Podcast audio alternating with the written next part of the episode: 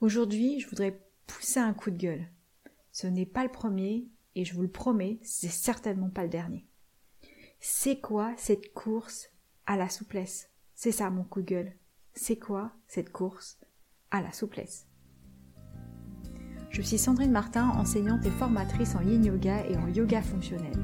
J'ai créé ce podcast pour partager mes expériences et mes réflexions et pour vous offrir des explorations afin de pratiquer un yoga qui vous ressemble et qui vous fait vibrer. Alors pourquoi ce coup de gueule? Je m'explique. Je vois sur les réseaux, sur les magazines de yoga, cette espèce de défi, alors essentiellement sur les réseaux, au grand écart, mais partout sur la souplesse. Aller vers la souplesse, ouvrir le cœur, ouvrir les hanches, ouvrir, ouvrir, étirer, étirer, assouplir, assouplir. Et quand je vois parfois le nombre de, euh, de likes qu'il y a sur les, euh, ce type, euh, par exemple, de, de, de sur Instagram, je me dis mais où, mais où va-t-on? Mais où va-t-on? Donc ça c'est la première chose, c'est de voir qu'il y a cette, cette envie, ce besoin d'aller chercher vers la souplesse. Je peux voir aussi le nombre de posts, le nombre de propositions, d'astuces qui dit pour arriver à faire ci, faites ça vraiment dans cette idée que vous n'arrivez pas à faire ce type de posture, voici les différentes étapes à faire pour arriver. Et ça, il y en a partout sur les réseaux. Et il y a du bon et du mauvais. Du facile à prendre et du moins bon à prendre. Et ce coup de gueule, il vient aussi parce que quand je parle avec des collègues ou avec d'autres professeurs de yoga, c'est l'envie d'aller toujours faire plus d'ouverture, plus d'ouverture et encore plus d'ouverture. Comme si ce n'était que la seule direction à prendre. Et c'est peut-être ça, en fait, qui euh, m'enquiquine, qui me m'amène à pousser ce coup de gueule, c'est que ce n'est pas la seule direction. Et puis comme je comprends pas toute cette envie d'aller vers les grands écarts, les grandes ouvertures, etc., je me dis peut-être que c'est moi qui comprends pas tout ça et que je me situe pas forcément à la bonne place et que c'est peut-être ma vision des choses qui est tronquée. Alors, pour être clair, je suis raide et euh, forcément ça doit me toucher quelque part sur quelque chose que moi je n'arrive pas à faire ou que je ne pourrai jamais faire. Donc il y a peut-être aussi une forme de, jalousie dans cette histoire, euh, de vouloir essayer de, faire comme les autres, de pouvoir aussi moi avoir des postures qui sont extraordinaires, très ouvertes, avec euh, beaucoup d'attitudes sexy, athlétiques, etc. Je me dis aussi que je suis peut-être trop vieille pour ce type de, de travail et que j'ai passé mon temps. J'exagère en disant ça, mais quand même, pourquoi pas? Je suis peut-être trop vieille pour ce genre de conneries, je pourrais dire ça comme ça, même si, attention à modérer mes propos, quand je dis ça, c'est plutôt sur le fait de la course que du résultat, ou en tout cas de l'envie qui est derrière. Il y a aussi un autre aspect, peut-être, qui fait que je ne comprends pas tout ça, c'est que, ayant été danseuse, ayant eu beaucoup de danseurs autour de moi. J'ai aussi l'occasion pendant quelques années de fréquenter euh, des gymnastes de GRS, de gymnastique rythmique et sportive, et d'avoir observé qu'à 30 ou 40 ans, ils avaient mal partout, aux hanches, au dos. Euh, et je me rappelle même d'avoir eu un, collègue danseur qui disait, ben voilà, moi j'ai 35 ans et euh, il va peut-être falloir que je pense avoir des prothèses de hanches parce que j'ai tellement usé mes hanches à 35 ans. Hein qu'il va peut-être falloir passer par là, par cette opération-là. Peut-être pas dans les prochaines années, mais il va falloir que j'y arrive parce que de toute façon, je ne pourrai pas vivre avec cette douleur pendant encore très longtemps. Et c'est peut-être ça aussi qui, euh, depuis très longtemps chez moi, amène cette envie de faire attention aux articulations, de prendre des précautions, de ne pas aller vers la course à l'assouplissement à tout prix. Et il y a peut-être aussi autre chose qui est la peur de se faire mal. Je me suis blessée à plein de reprises, que ce soit par le yoga ou par la danse. J'ai eu des moments aussi où j'avais du mal à marcher, à me relever, alors c'était parce qu'il y avait une sciatique, mais aussi j'ai eu des douleurs articulaires au niveau des hanches qui font que peut-être euh, cela crée cette peur. Et c'est peut-être pour ça que je comprends pas tout ça et que je me dis mais c'est quoi ce bazar? Pourquoi tout le monde veut aller vers la souplesse? Donc il y a ces différents points qui m'emmènent à, à me dire c'est peut-être pas eux, c'est peut-être moi. Et en même temps, quand je pense ça, je me dis non, c'est pas juste parce que je peux observer que dans mes cours, j'ai beaucoup de personnes qui sont autour de moi, qui sont plutôt raides, qui euh, ne cherchent pas forcément dans le yoga à aller vers cette souplesse. Alors, bien sûr, s'ils se retrouvent dans, le cours que je propose, c'est que parce que c'est ce que je leur, je leur propose aussi, et que forcément ils retrouvent ce qu'ils cherchent dans ce que je leur propose. Et que quand on a une grande souplesse et qu'on a envie d'aller vers la souplesse, on va chercher des enseignants qui vont nous emmener dans cette direction-là. On va pas aller voir un enseignant qui va nous restreindre quand on a envie d'ouvrir, par exemple. Donc il y a une certaine logique dans l'histoire. Mais néanmoins, quand je vois toute cette euh, course à la souplesse, j'ai toujours envie de dire la course à l'échalote. Dans cette course à la souplesse, je me dis mais finalement, quelle est la vraie question derrière? Quel est le pourquoi cette envie d'aller explorer autant la souplesse Pourquoi toujours en vouloir plus? Plus d'ouverture dans la poitrine, plus d'ouverture de cœur, plus d'ouverture de hanche, plus de backbend, de backbend, de backbend de flexion arrière si on veut parler français. Donc quel est le pourquoi, quelle est cette motivation derrière? Alors j'ai plusieurs idées. La première, c'est que finalement, est-ce que c'est devenu l'image moderne du yoga? La souplesse régulière, cette capacité à se déployer, à déployer son corps dans une posture où on va chercher euh, une grande amplitude. Est-ce que c'est ça, peut-être, l'image moderne du yoga? Et c'est une image dans laquelle je me reconnais pas, mais c'est peut-être ce qu'on voit aujourd'hui, ce qui représente ce que cherche la majorité des personnes. Pourquoi pas?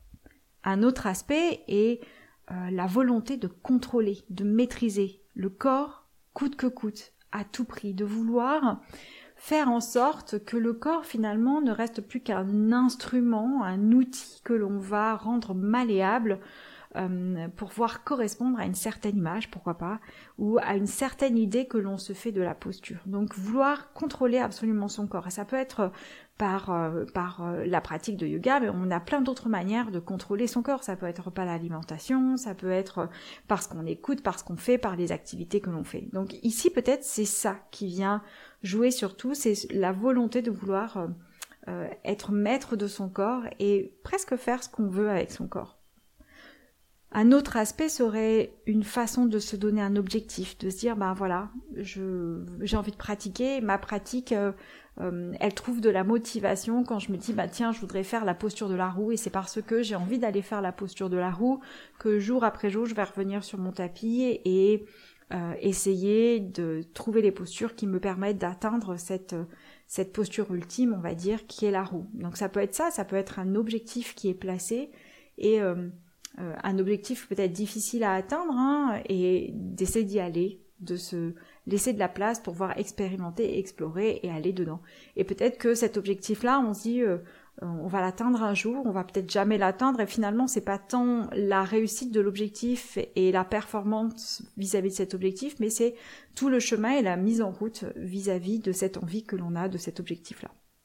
Après, ça peut être aussi une satisfaction personnelle, une envie de challenge, de se euh, dépasser. Ça peut être ça aussi. Et c'est tout aussi euh, ok finalement. On peut avoir euh, ces différentes raisons que sont l'image du, yoga, l'image que l'on peut se faire du yoga, la volonté de contrôler son corps, ou encore se donner un objectif de, de réussite, de progression, d'observation, ou une satisfaction personnelle.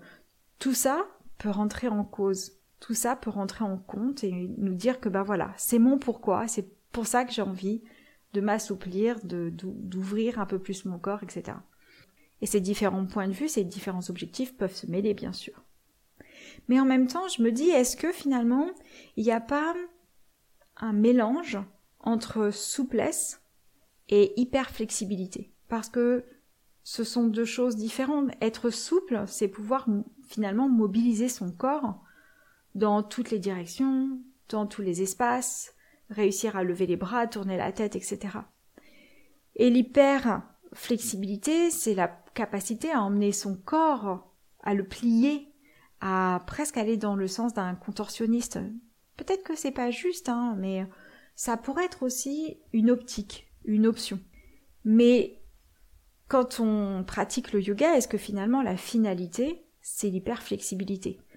Ici encore, une fois, je ne remets pas en cause si c'est votre, votre choix, si c'est ce que vous cherchez. C'est vraiment votre parcours personnel et il est juste par ce qui vous appartient et je ne suis pas là pour juger ce que vous êtes en train de faire ou ce que vous décidez de faire. Chacun est vraiment libre d'aller euh, expérimenter comme il le souhaite et de pratiquer le yoga qui lui ressemble avec les intentions, les objectifs, les exercices, les postures qui lui conviennent. Donc vraiment chacun étant différent va aller vers un yoga euh, qui va nous ressembler. Et c'est pour ça que pour moi peut-être toute cette course à la flexibilité, toute cette course à la souplesse me paraît complètement aberrant parce que dans mon corps, j'ai déjà atteint le maximum que mon corps pouvait faire. Ou presque.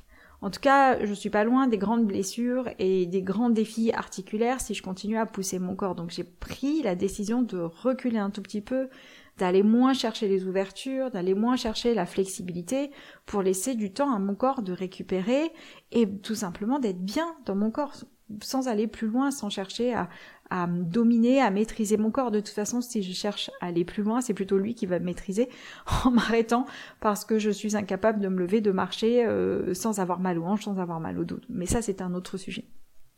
Donc, de, de ce pourquoi finalement? Pourquoi on cherche tant à aller vers la souplesse? Pourquoi il y a ce désir d'aller euh, dans des grandes postures hyper flexibles euh, alors qu'on pourrait se contenter tout simplement des postures que l'on a déjà, et elles sont nombreuses. Et encore une fois, tout, mon discours est vraiment sur le fait que c'est un constat et c'est pas une critique. Donc si euh, vous vous sentez blessé par, euh, par mes mots, je m'en excuse parce que vraiment, ce n'est pas mon intention. Mon intention est d'essayer de comprendre quel est ce cheminement qui ne me ressemble pas et que j'ai du mal à comprendre. Donc peut-être que vous avez des réponses à me fournir sur pourquoi vous avez envie d'ouvrir, pourquoi vous avez envie de chercher à, déployer votre corps, à jouer avec la souplesse, à jouer avec euh, euh, les amplitudes, etc. Et je serais vraiment curieuse de savoir finalement ce qui vous vous euh, motive, ce qui vous permet de jouer avec cette souplesse. L'autre question que je me pose, et c'est toujours dans cette idée du pourquoi, qu'est-ce que cela permet d'atteindre ou de combler? Qu'est-ce que cette recherche de la souplesse permet d'atteindre ou de combler Et la dernière question qui vient en moi, c'est à quel moment on décide d'arrêter la course? Parce que si on, a une certaine amplitude, une certaine flexibilité, on peut plier son corps d'une certaine manière. On va se dire, tiens, le premier objectif, ça va être de faire la roue. Je rappelle, la roue, on est allongé sur le dos, les pieds sont posés sur le sol, les mains sont posées de chaque côté des oreilles, et l'idée c'est d'inspirer, de monter le bassin vers le plafond. Donc ça va faire un arc, si vous voulez. Mais ici, on a cette première euh, amplitude qui est de garder les mains posées sur le sol. Ensuite, on peut proposer de changer un petit peu la posture. Au lieu de garder les mains sur le sol, ce sont les avant-bras qui vont être posés sur le sol. Ce qui fait que la distance peut-être entre les pieds et les coudes sera un petit peu plus euh, raccourci que la distance qu'il y avait auparavant entre les mains et les pieds. Ce qui fait que la l'arche va être un petit peu plus resserrée. Donc ça va donner une voûte beaucoup plus marquée que dans la posture précédente. On peut ensuite aller plus loin et cette fois-ci, au lieu de partir avec des pieds sur le sol, on peut placer les genoux sur le sol les avant-bras sur le sol et vous avez une autre façon de faire l'arche. Donc on pourrait la faire vraiment de plein de manières différentes avec des amplitudes plus ou moins intenses ou plus ou moins fortes. Et à un moment donné, je me pose la question, mais qu'est-ce qui arrête la personne qui veut aller vers la souplesse? Qu'est-ce qui fait qu'à un moment donné, on se dit, bah ça y est, c'est la posture euh, euh, entre guillemets ultime, et j'ai pas l'envie ou je n'éprouve pas le besoin d'aller plus loin? Mais parfois, j'ai l'impression qu'une fois qu'on a réussi à faire une posture, par exemple la roue avec les pieds et les mains posés sur le sol, on se dit ah l'étape suivante c'est parti, je pose mes avant-bras. Et puis l'étape suivante, ben, je pose mes tibias, etc., etc. Et comme s'il n'y avait pas d'endroit où on pouvait se dire ok à un moment donné, je me satisfais de ce que j'ai et j'apprécie, je peux continuer ma pratique, faire d'autres choses, peut-être juste faire de la méditation et ça suffit. Donc c'est vraiment cette question qui m'interpelle le plus, c'est à quel moment s'arrête la course? Est-ce qu'il y a un endroit où s'arrête l'envie d'ouvrir? Quel est l'endroit qui dit que c'est ok? Je me rappelle, j'avais fait un atelier euh, sur l'ouverture des hanches, il y a bien des années. Et l'un de mes propos dans cet atelier, c'était de dire qu'il y avait des corps qui étaient en mesure de faire facilement, rapidement le grand écart, et des corps qui ne connaîtront jamais le grand écart parce que c'était une question aussi de construction osseuse. Et dans la construction osseuse, c'est quelque chose que l'on ne peut pas changer, modifier euh, une fois qu'on a passé le stade de la croissance, et voire même avant de toute façon, il y a vraiment un, une difficulté à changer la, la structure osseuse. Euh, voire même une impossibilité à changer la structure osseuse pour être plus précise si ce n'est une question de dégénérescence, mais là c'est encore autre chose parce que les articulations s'abîment, c'est pas une question de transformation. Donc soit euh, passer l'âge adulte, euh, voire même encore une fois la puberté, on a un corps qui permet de faire un grand écart ou un corps qui ne permet pas. Alors j'entends certains qui pourraient dire oui mais moi quand j'ai commencé je ne faisais pas le grand écart et maintenant aujourd'hui je le fais. Ok, je suis d'accord avec vous, c'est une question dans un premier temps de, souplesse musculaire, de souplesse articulaire d'une certaine manière, mais une fois qu'on a gagné de la souplesse dans les différents tissus musculaires, tendineux, etc., on va passer dans une structure qui est articulaire, et si l'articulation n'a pas cette amplitude pour faire les grands écarts, eh bien, ça ne se mettra pas en place chez vous.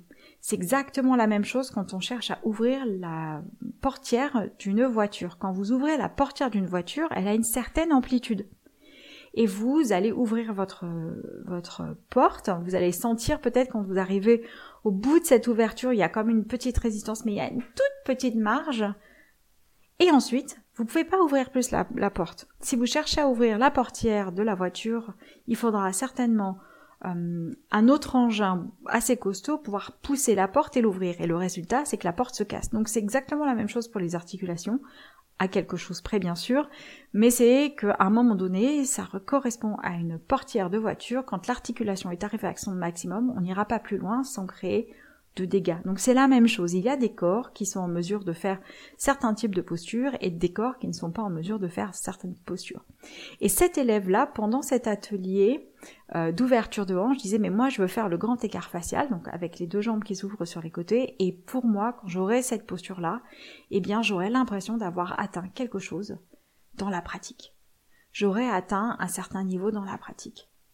Donc oui, c'est un objectif et c'est génial parce que ça nous donne une, une comme un cheval de bataille finalement, comme une progression en disant ben voilà moi je veux aller vers ça, je tends vers ça. Mais tendre vers euh, une pratique, tendre vers une posture particulière, c'est une bonne chose parce que ça nous met dans un certain chemin. Mais par contre, sans se, focaliser sur un objectif qui ne sera peut-être pas réalisable, on a l'impression de passer complètement à côté de la pratique. Et c'était le cas de cet élève qui disait, mais de toute façon, moi, comme j'arrive pas à faire le grand écart, je le sens bien que ça fait plusieurs années que j'essaie de faire quelque chose et ça n'avance pas, eh bien, j'ai l'impression de ne pas réussir dans mon chemin de yogi, de yogini. Ben, c'est là où je trouve ça dommage, parce que l'on passe beaucoup de temps dans quelque chose qui n'est peut-être finalement qu'une illusion. Et c'est pas parce qu'on n'arrive pas à faire le grand écart qu'on est un mauvais yogi ou qu'on n'a pas mis assez de qualité dans la pratique ou qu'on n'a pas mis assez d'efforts dans la pratique. Ce sont deux choses, les efforts et les capacités articulaires, les capacités osseuses. Donc de prendre aussi conscience de finalement où est-ce que je m'arrête, où est-ce que je veux aller, vers quoi je tends?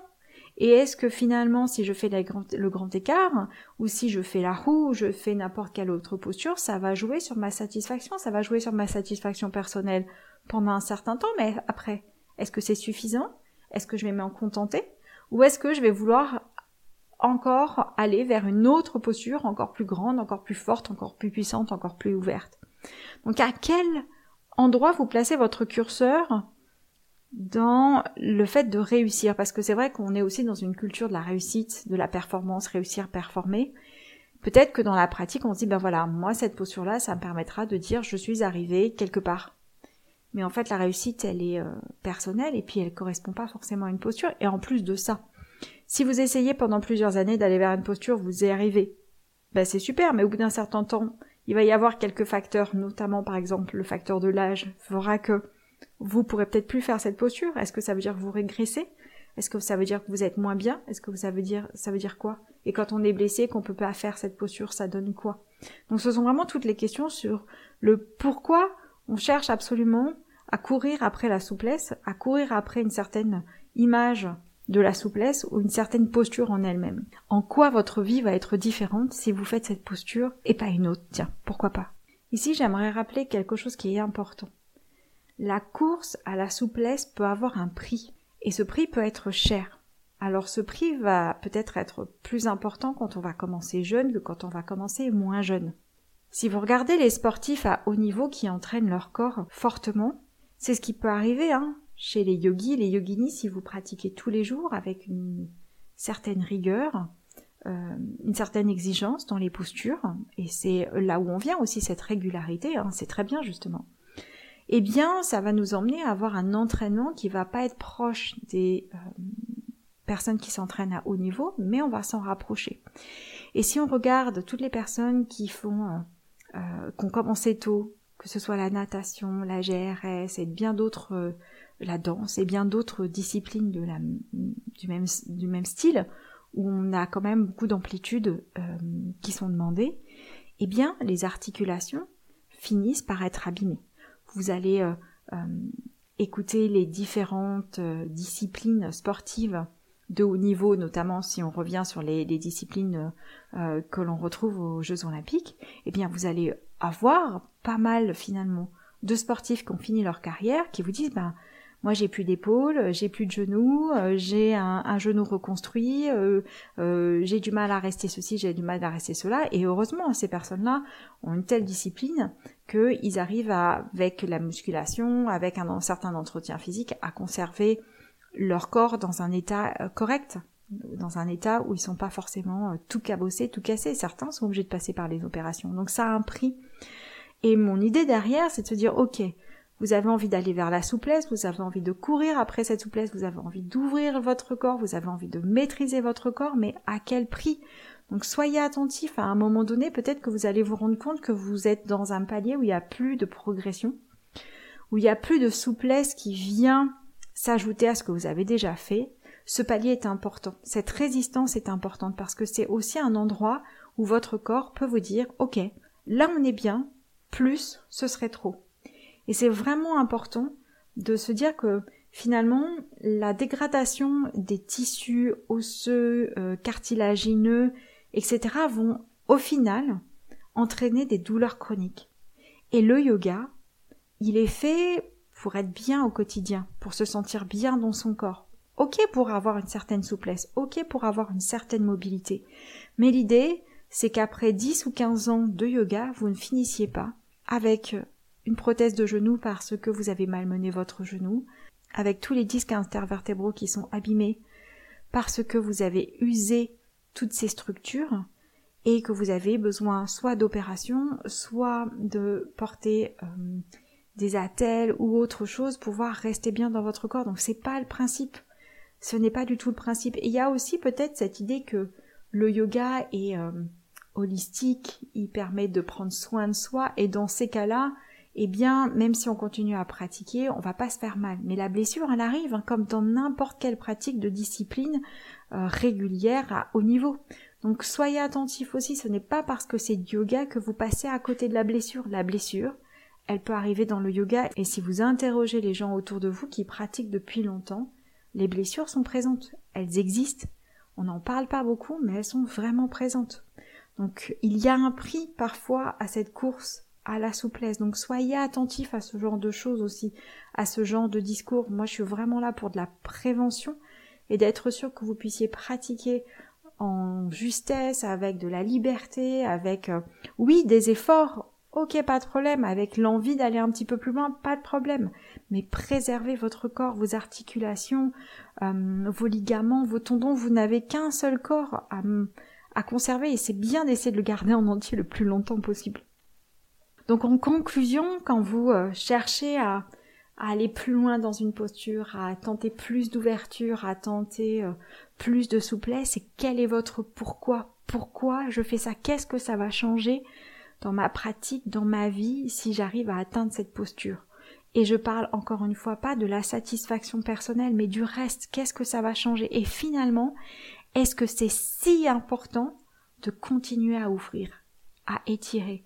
Et vraiment votre intention va vous donner aussi une marge de progression et peut-être que vous allez vous dire bah non ça c'est bon. Moi ce que je veux maintenant c'est pouvoir euh, être euh, à l'aise ou rester plus longtemps dans la méditation ou faire toute autre chose. Mais soyez attentif à la manière dont vous traitez votre corps de manière à le respecter et non à le maltraiter. L'épisode d'aujourd'hui était donc un coup de gueule vis-à-vis -vis de cette course à la souplesse, mais en même temps j'avais vraiment envie de dire faites attention à ce que vous faites, soyez dans l'écoute de vous-même pour préserver votre corps parce que vous n'en avez qu'un seul. Merci d'avoir été jusqu'au bout parce que si vous entendez ces mots, c'est que vous êtes allé au bout de l'épisode. S'il vous a plu, n'hésitez pas à le partager autour de vous. Pour cela, vous avez plein euh, de possibilités sur les plateformes pour transférer directement, que ce soit par mail, par WhatsApp ou par d'autres biais encore, le lien de cet épisode. Merci à vous pour votre écoute et à la semaine prochaine. Au revoir.